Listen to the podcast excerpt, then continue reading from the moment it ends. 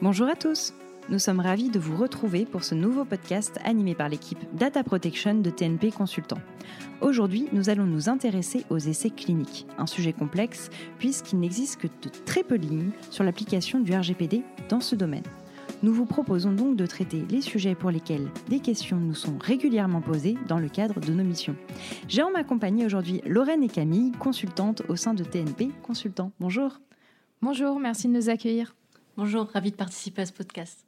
Alors, avant d'entrer dans le vif du sujet, pourriez-vous nous rappeler quelle est la réglementation à prendre en considération outre le RGPD dans ce domaine? Oui, bien sûr. Alors déjà, ce qu'il faut comprendre, c'est que le cadre réglementaire est très riche et complexe. Pour faire simple, disons que nous avons trois niveaux le niveau international, notamment avec les lignes directrices des bonnes pratiques cliniques. On a également le niveau européen, avec la directive européenne de 2001, bientôt remplacée par le règlement européen. Et enfin, on a le niveau national, puisque les États membres ont la possibilité de légiférer dans le domaine de la santé. Donc en France, par exemple, il faudra prendre en considération le Code de la santé publique, ainsi que les dispositions spécifiques de la loi informatique et liberté, qui renvoie notamment aux méthodologies de référence de la CNIL, que l'on appelle aussi MR.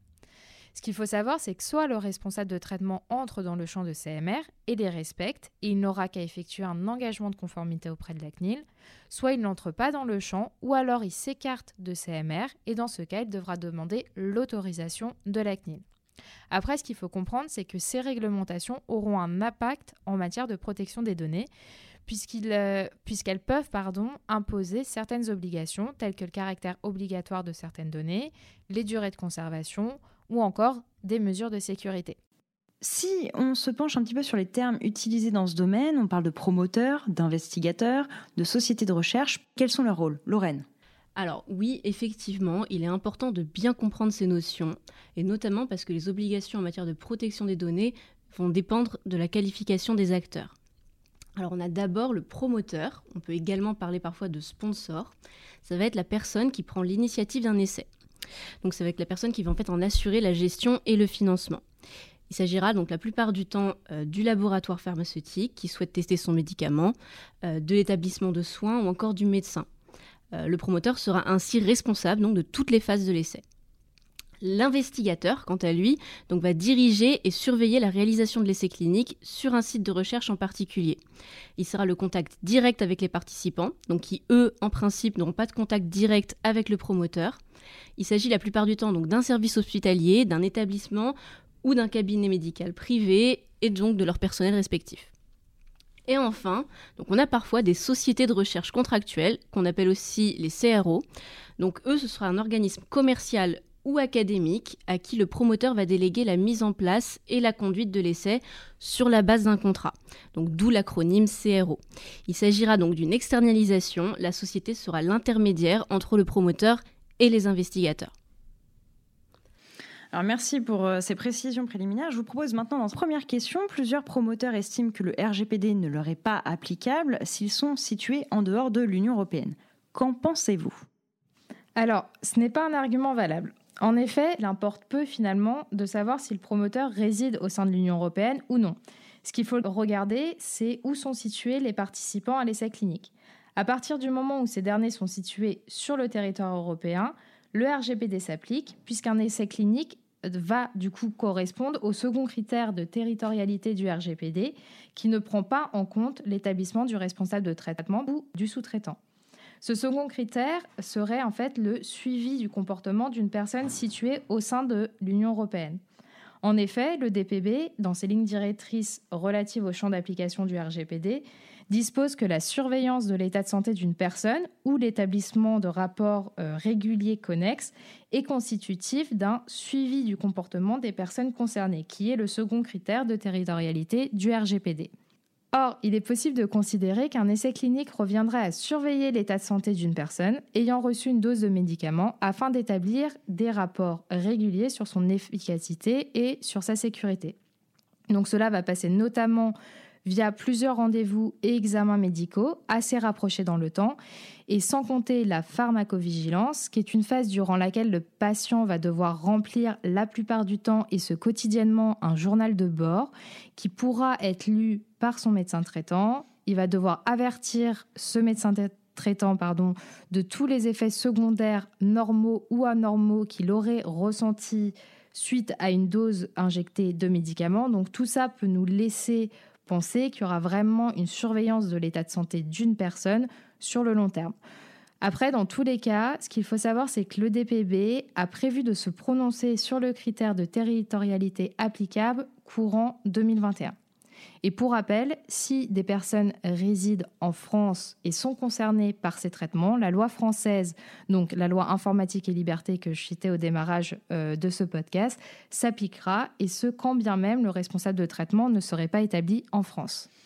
D'accord, donc concrètement, le RGPD a une portée extraterritoriale et s'appliquera aux promoteurs hors Union européenne qui conduiront des essais cliniques au sein de l'Union européenne. Alors la deuxième question qu'on nous pose souvent, dans la mesure où ces promoteurs n'ont accès qu'à des données pseudonymisées et non à des données directement identifiantes, est-ce que le RGPD leur est applicable? Alors, donc, ce n'est pas non plus un argument valable euh, au sens de la réglementation européenne de protection des données. Euh, il est vrai hein, que les promoteurs ont généralement accès à des données codées. Euh, la plupart du temps, les patients vont se voir attribuer un numéro d'ordre ou un code alphanumérique au démarrage de l'essai clinique, et donc ce dernier sera utilisé pour les identifier à la place de leur nom et de leur prénom. Euh, toutes les données personnelles donc, qui seront collectées lors des essais seront rattachées à cette identité codée et la table de correspondance, donc en fait c'est la table entre le code et les noms et prénoms, sera elle conservée par les seuls investigateurs. Mais le codage s'apparente à ce qu'on appelle donc de la pseudonymisation au regard du RGPD et non à de l'anonymisation. Et les données donc continuent d'être considérées comme des données personnelles. Et donc c'est ce que l'EDPB est venu préciser en février 2021. Donc en ce qui concerne les essais cliniques, les données codées, dont la clé n'est pas détenue par le promoteur, sont des données pseudonymisées et non anonymisées. Parce qu'en effet, l'anonymisation doit être, doit être irréversible, ce qui n'est pas le cas ici, puisqu'on a donc une table de correspondance. Et oui, en effet, l'attribution d'un numéro séquentiel est une technique de pseudonymisation et non d'anonymisation des données, et par conséquent, le RGPD s'applique. Passons maintenant à la délicate question de la qualification des acteurs. Comment qualifiez-vous chaque intervenant dans ce process? Est-ce que le fait que le promoteur soit à l'initiative de l'essai clinique signifie forcément qu'il est le responsable de traitement et que les autres intervenants sont ses sous-traitants? Donc effectivement, c'est une question délicate. Et surtout, en fait, ce qu'il faut savoir, c'est qu'une erreur à ce stade peut impliquer une violation du RGPD, puisqu'on va appliquer du coup le mauvais régime. Donc je vais essayer de faire simple. Tout d'abord, il y a une chose qui est certaine, le promoteur est responsable de traitement. Étant à l'initiative de l'essai clinique et étant responsable de toutes ces phases, il détermine les finalités et les moyens de traitement. Donc il va notamment le faire par la rédaction du protocole de recherche qui va décrire exactement les données devant être collectées, les finalités de la collecte, les traitements et les analyses devant être conduits. Le DPB a confirmé cette analyse dans ses lignes directrices relatives au champ d'application du RGPD. Donc vous pouvez aller notamment voir euh, son exemple 25. Par contre, les choses ne sont pas aussi évidentes pour les investigateurs et les CRO. Le DPB indique qu'il convient de mener une appréciation au cas par cas. Donc on aura deux cas, si la société de recherche et l'investigateur sont également à l'initiative du lancement de l'essai clinique et collaborent euh, à la rédaction justement de ce protocole de recherche, ils seront alors considérés comme co-responsables de traitement à l'égard du promoteur, puisqu'ils auront conjointement déterminé les finalités et les moyens de traitement. En revanche, si euh, la société de recherche, donc le CRO, et l'investigateur ne participent pas à la rédaction du protocole et qu'ils ne font que l'accepter, le signer puis agir exactement suivant les instructions présentes dans ce dernier, ils seront alors considérés comme sous-traitants. Mais attention, nous parlons ici des qualifications lors d'un traitement portant sur un essai clinique. Chaque partie va effectuer par ailleurs des traitements pour lesquels elles sont entièrement responsables de traitement. Par exemple, un investigateur, puisqu'il est en contact direct avec les patients, peut également traiter leurs données personnelles lors d'un essai clinique pour leur fournir des soins médicaux. La finalité est donc plus la recherche, mais la délivrance des soins de santé, ce qui ne fait pas nécessairement partie du protocole de recherche. Oui, donc ce qu'on comprend, c'est qu'en gros, l'investigateur peut porter des casquettes différentes en fonction des activités particulières qu'il mène dans le cadre de l'essai clinique. Absolument. Il est ainsi possible qu'un investigateur soit co-responsable de traitement ou sous-traitant à des fins de recherche clinique et responsable indépendant de traitement dans le but de fournir des soins de santé aux, patients. Tout à fait. Donc si un promoteur agit toujours en tant que responsable de traitement, la co-responsabilité ou la sous-traitance pour les sociétés de recherche et les investigateurs sera déterminée en fonction des circonstances. Sans oublier que chaque intervenant peut effectuer des traitements parallèles pour lesquels ils sont seuls responsables de traitement. Je vous propose à maintenant de parler du délégué à la protection des données, le DPO. Est-ce que c'est obligatoire de nommer un DPO lorsque des essais cliniques sont conduits? Alors en principe, oui, quelle que soit la qualification de l'intervenant d'ailleurs, puisque les activités de base d'un essai clinique consistent la plupart du temps en des traitements à grande échelle de catégories particulières de données personnelles, en particulier des données de santé. Pour déterminer cette grande échelle, nous pouvons en fait prendre en compte notamment euh, le nombre de personnes concernées, le volume de données traitées, la durée de l'essai clinique et son étendue géographique, ainsi que les transferts de données vers des pays tiers, le cas échéant. Et puis, juste un conseil, quand bien même les traitements ne seraient pas considérés comme conduits à grande échelle, ce qu'il faudra prouver d'ailleurs, suivant le principe d'accountability, nous conseillons vivement de nommer un DPO vu la complexité et la spécificité la réglementation applicable en matière de protection des données et notamment lorsque des données de santé sont euh, traitées. Et oui, conseil important, c'est très clair. Merci Camille. Alors passons à notre cinquième question. Lorsqu'un promoteur est situé en dehors de l'Union européenne et qu'il décide de conduire un essai clinique au sein de l'Union européenne, après avoir nommé un DPO au sein de l'Union européenne pour répondre donc à l'obligation de joignabilité, doit-il également nommer un représentant européen comme l'oblige le RGPD ou est-ce que le DPO peut faire office de représentant? Alors la réponse est non. La position de l'EDPB a été clairement exprimée dans les lignes directrices sur le champ d'application du RGPD. Les fonctions de DPO et les fonctions de représentant ne peuvent pas se cumuler puisqu'il y aurait conflit d'intérêts. Le représentant reçoit un mandat d'un responsable de traitement ou d'un sous-traitant. Il agira donc en son nom et sous sa direction. Ce rôle ne peut donc pas être compatible avec l'exercice des fonctions et des tâches du DPO qui, lui, doit être indépendant. Donc ainsi, si le promoteur est localisé en dehors de l'Union européenne, il devra non seulement nommer un DPO, mais également un représentant au sein de l'Union européenne. Ce dernier ne pourra donc pas être la même personne, qui d'ailleurs sera la plupart du temps une personne morale, que le DPO. Oui, donc en l'espèce, nous comprenons qu'il faut éviter tout conflit d'intérêts pour ce qui concerne la fonction de DPO. C'est exact. Alors passons maintenant aux obligations pesant sur les responsables de traitement. Est-il obligatoire de conduire une AIPD, donc une analyse d'impact sur la protection des données, avant de mettre en place un essai clinique? Alors oui, à notre avis, une AIPD est obligatoire.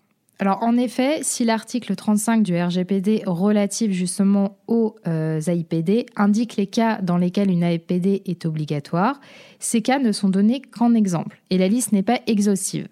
D'ailleurs, chaque autorité de contrôle a aussi adopté des listes euh, de traitements nécessitant de conduire une AIPD pour aider justement les responsables de traitement dans leur prise de décision.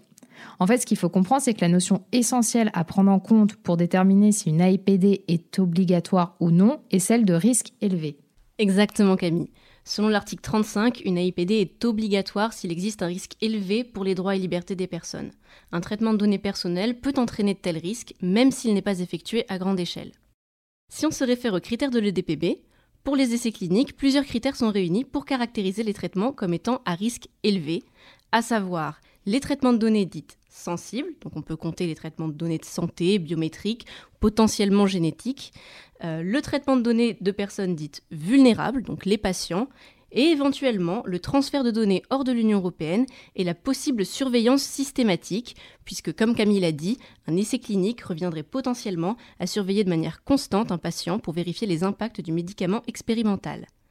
Alors il faut noter qu'une seule AIPD commune peut être conduite pour plusieurs traitements similaires.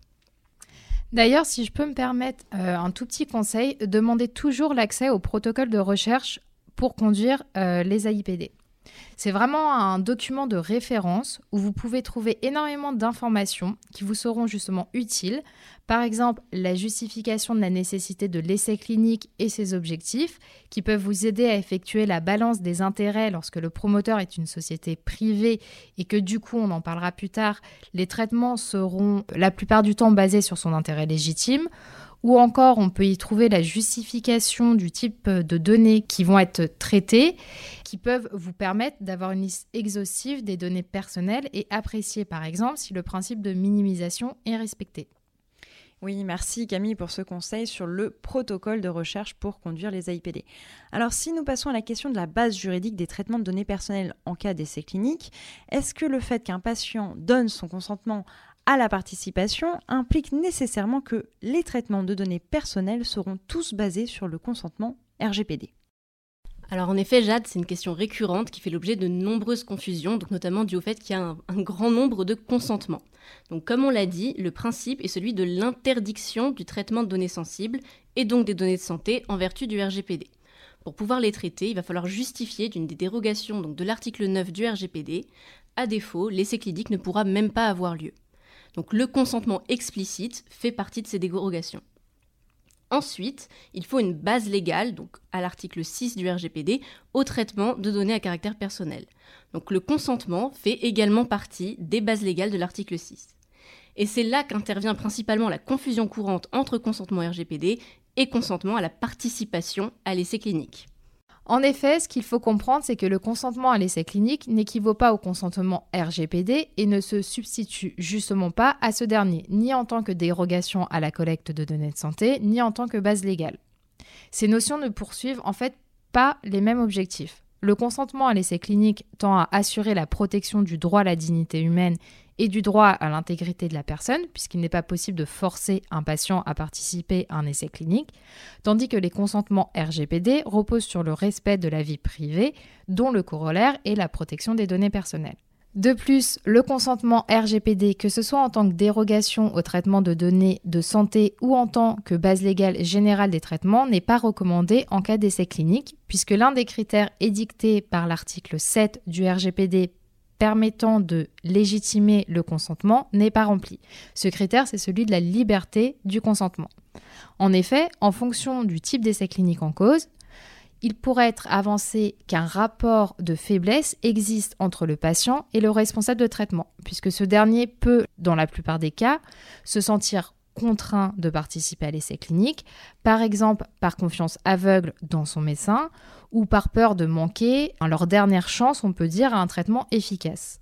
La liberté dans le consentement RGPD peut donc être remise en cause, ce qui implique du coup qu'il ne sera pas forcément utilisable comme euh, base légale du traitement. De plus, au niveau opérationnel, il n'est pas non plus conseillé d'utiliser le consentement RGPD, puisqu'une fois donné, il peut être retiré à tout moment et impliquer une suppression immédiate des données pour les traitements à venir. Oui, donc nous comprenons bien que le consentement RGPD ne doit pas être confondu avec le consentement à la participation à un essai clinique. La base légale RGPD n'est donc pas obligatoirement le consentement, ce qui peut être déconseillé fortement d'ailleurs puisqu'il risque de ne pas être libre. Donc quelle dérogation l'article 9 et quelle est la base légale de l'article 6 que vous pourriez conseiller? Alors, sur la base des recommandations de l'EDPB, nous pouvons séparer les traitements en deux catégories. Donc, tout d'abord, on a les traitements qui sont liés à la fiabilité et la sécurité des données, tels que la pharmacovigilance, l'archivage ou encore la divulgation de données d'essais cliniques aux autorités nationales compétentes au cours d'une investigation. Et on aura d'autres traitements qui seront les traitements qui seront purement liés aux activités de recherche. Donc en ce qui concerne les traitements liés à la fiabilité et à la sécurité des données, concernant la dérogation au traitement de données sensibles, article 9 du RGPD, on va privilégier les motifs d'intérêt public dans le domaine de la santé publique au fin de garantir des normes élevées de qualité et de sécurité des médicaments, et ce sur la base du droit de l'Union européenne, qui est, à savoir, je vous le rappelle, le règlement européen sur les essais cliniques. Concernant la base juridique, pour ces traitements qui sont liés à la fiabilité et à la sécurité des données, la base juridique du traitement, au titre de l'article 6, euh, sera davantage l'obligation légale, puisque ces traitements sont justement rendus obligatoires par le règlement européen sur les essais cliniques. Tout à fait. Alors en ce qui concerne maintenant les traitements de recherche, la dérogation au traitement de données sensibles à privilégier sera la finalité de recherche scientifique. Alors bien sûr, si les exigences de sécurité de l'article 89.1 seront remplies pour être conformes au règlement européen sur les essais cliniques. Euh, la base légale, quant à elle, euh, dépendra de l'organisme qui effectue l'effet clinique. Donc s'il s'agit d'un organisme public, les traitements seront justifiés par la nécessité d'exécuter une mission d'intérêt public dont est investi le responsable de traitement. S'il s'agit au contraire d'un organisme privé, les traitements seront plutôt justifiés par leur nécessité à répondre aux intérêts légitimes poursuivis par le responsable de traitement. Alors attention toutefois, cet intérêt légitime n'est pas non plus un passe-droit. Il faudra s'assurer que les intérêts poursuivis ne heurtent pas les droits et intérêts des personnes dont les données sont traitées. Donc cette vérification en pratique passera par une mise en balance de ces intérêts qui devra donc être formalisée dans l'AIPD. Et oui, tout à fait Lorraine, donc c'est bien là les conseils qui sont dispensés par le DPB. Alors parlons maintenant des transferts de données hors Union européenne. En effet, nous avons entendu tout à l'heure qu'il peut y avoir beaucoup d'intervenants lors d'un essai clinique. Comment encadrer les transferts si jamais tous ces intervenants ne se trouvent pas au sein de l'Union européenne? Est-ce que les clauses contractuelles type actuelles seront applicables? Alors d'abord, je tiens à rappeler que les transferts en dehors de l'Union européenne sont en principe interdits en vertu du RGPD. Ils ne sont autorisés que moyennant des garanties appropriées ou si on remplit l'une des dérogations de l'article 49 du RGPD. Et dans ce cas-là, il faut être vraiment face à des situations particulières. Je tiens d'ailleurs à préciser que ces dernières ne sont que très rarement applicables pour les essais cliniques. Je parle ici des dérogations, puisqu'il faudrait que les transferts ne soient pas répétitifs, ne concernent pas un très grand nombre de personnes concernées et soient faits pour des raisons impérieuses. Donc une fois ce cadre posé, on a un second problème euh, que de nombreux promoteurs, investigateurs et CRO euh, ont, c'est qu'ils considèrent souvent que la seule signature des clauses contractuelles type de la Commission européenne suffit. Or, il y a des conditions spécifiques à respecter, conditions qui ne sont pas toujours remplies. En effet, ces clauses contractuelles type ne permettent justement d'encadrer que les transferts dans lesquels le responsable de traitement, les signants, premièrement est situé au sein de l'Union européenne, deuxièmement agit comme exportateur des données personnelles et troisièmement transfère les données à un sous-traitant ou à un autre responsable de traitement qui est situé en dehors de l'Union européenne. Or, dans certains cas, le promoteur est situé en dehors de l'Union et la conduite de ces essais cliniques est menée par une société de recherche ou CRO ou bien par des investigateurs qui sont situés au sein de l'Union européenne et qui sont qualifiés de sous-traitants, mais qui agiront aussi comme exportateurs de données. Or, il n'existe pas de modèle de clause standard de transfert dans ce cas de figure. C'est d'ailleurs une situation à laquelle va remédier certainement le projet de nouvelle clause contractuelle type en attente d'adoption par la Commission européenne. À la limite, les clauses contractuelles type actuelles s'appliqueraient si les sociétés de recherche ou les investigateurs étaient qualifiés de co-responsables de traitement, mais seulement pour les transferts effectués vers le promoteur en dehors de l'Union, puisque nous aurions ici un schéma qui est euh, responsable de traitement Union européenne vers responsable de traitement en dehors de l'Union européenne, qui sont donc couverts par les clauses contractuelles type actuelles. D'accord, mais du coup, si jamais les clauses contractuelles type de ce type ne sont pas applicables, comment procéder pour transférer légitimement les données personnelles en dehors de l'Union européenne? Alors Jade, comme les dérogations sont rarement applicables, comme on l'a expliqué tout à l'heure, et qu'elles ne sont pas soumises à une autorisation préalable de la part des autorités de contrôle, leur utilisation pour les transferts de données personnelles vers les pays tiers est susceptible d'entraîner des risques accrus pour les droits et libertés des personnes concernées. Nous ne conseillons donc pas leur utilisation. Alors, dans l'attente de l'adoption de nouvelles clauses contractuelles type qui sont, elles, en attente d'adoption par la Commission, comme l'a dit Camille, euh, il nous apparaît que la seule solution envisageable soit l'élaboration de clauses contractuelles ad hoc qui devront alors être validées par l'autorité compétente au sein de l'Union européenne. Nous encourageons donc les exportateurs de données à rédiger les clauses ad hoc qui prennent en compte le projet de ligne directrice de l'EDPB relative aux mesures additionnelles à intégrer dans ces clauses pour sécuriser les transferts. Alors il existe également une situation spécifique qui nécessite un petit point d'attention. Les transferts des résultats des essais cliniques aux autorités de mise sur le marché, qui peuvent du coup se situer en dehors de l'Union européenne. Donc contrairement aux autres intervenants, il n'y a pas de contrat qui, qui régisse cette relation. Il n'est donc pas possible de signer des clauses contractuelles type ou ad hoc. Il faudra donc s'appuyer sur une autre dérogation. Donc à notre avis, il serait possible d'utiliser l'une des dérogations de l'article 49 du RGPD, qui est l'intérêt légitime impérieux du promoteur à obtenir une autorisation de mise sur le marché. En effet, ce transfert ne sera pas massif, puisque les résultats ne devront quasiment pas contenir de données personnelles, ni structurées et ni répétées, car le transfert n'aura lieu qu'une seule fois. Dans tous les cas, le DPB a précisé qu'il aborderait les sujets de transfert dans ses lignes directrices courant 2021, y compris la notion d'intérêt légitime impérieux, donc nous serons bientôt fixés. Nous attendons donc vivement l'adoption des nouvelles clauses contractuelles type et ces fameuses lignes directrices de l'EDPB pour nous éclairer sur ce sujet.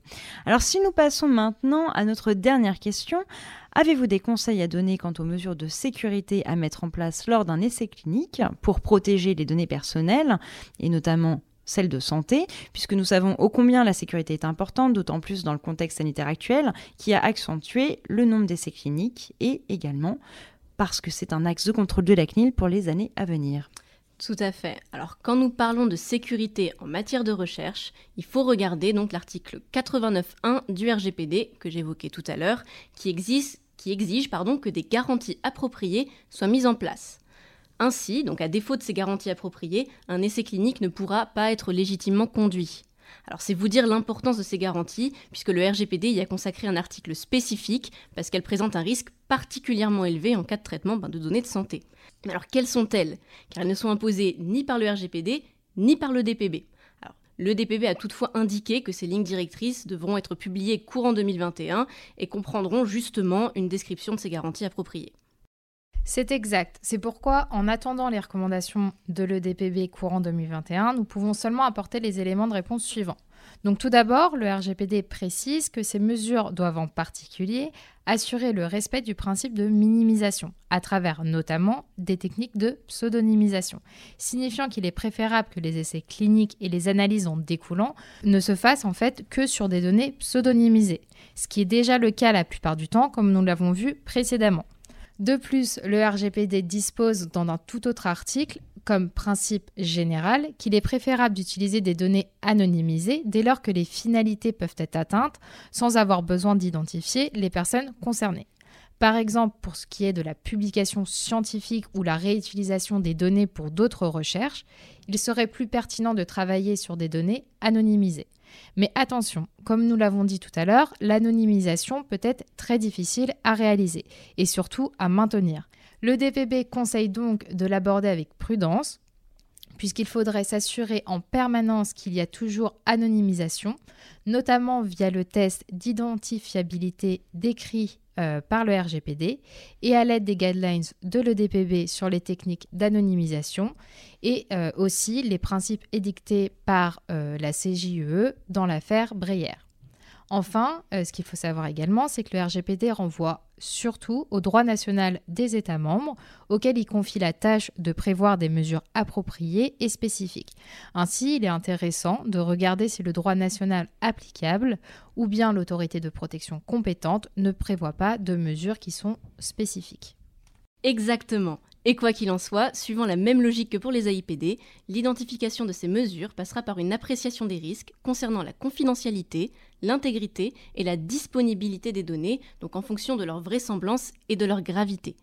Donc pour ce faire, ce que nous vous conseillons de faire, c'est de réaliser des schémas fonctionnels qui décrivent les flux de données personnelles et leurs supports et de mener une analyse des risques méthodiques sur la sécurité des données afin de pouvoir identifier les risques liés au traitement en précisant la gravité des impacts sur les personnes concernées et la vraisemblance des menaces. L'objectif sera en effet de remédier aux risques en justifiant de garanties appropriées de précieux conseils en matière de sécurité. Un grand merci, Lorraine et Camille, pour ces informations qui, j'espère, ont permis à nos auditeurs d'y voir un peu plus clair et à minima d'avoir les grandes lignes pour mener à bien leurs essais cliniques. Merci Jade. Merci beaucoup. Nous sommes arrivés à la fin de ce podcast. Pour rappel, beaucoup de ces questions recevront également une réponse de l'EDPB qui a indiqué en février 2021 que les lignes directrices concernant les essais cliniques seront publiées courant de cette année. Un grand merci à vous également pour votre écoute et n'hésitez pas à visiter notre site internet protection-d-données.fr ou à nous contacter si vous avez des questions. Nous revenons très vite vers vous avec un nouveau podcast.